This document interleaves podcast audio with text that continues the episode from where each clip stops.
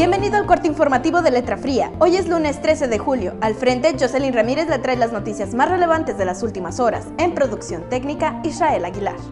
La Estación Científica Las Joyas en la Reserva de la Biosfera Sierra de Manantlán registra la presencia de 10 especies de escarabajos de la familia Curculionida, considerados nuevos registros para el estado de Jalisco, gracias a la investigación de Aranzazú Castorena Pérez en su tesis Maestría en Ciencia en Manejo de Recursos Naturales del Centro Universitario de la Costa Sur de la Universidad de Guadalajara.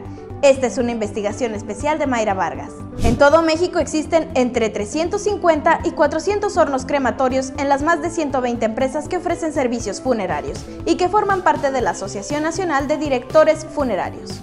En toda la región Sierra de Mula hay cuatro hornos y se concentran en Autlán de Navarro. Unión de Tula es el único de los 10 municipios que conforman la Junta Intermunicipal de Medio Ambiente para la Gestión Integral de la Cuenca Baja del río Ayuquila, que sanea entre un 50 y 60% sus aguas residuales a través de una planta de tratamiento. Este domingo, la Secretaría de Salud Jalisco reportó 561 contagios nuevos de COVID-19, con lo cual se acumulan 18.968 casos confirmados desde marzo pasado, que se notificó el primer enfermo en esta entidad. La noche de sábado 11 de julio arribaron a la Ciudad de México 245 urnas con cenizas de mexicanos fallecidos por COVID-19 en Estados Unidos.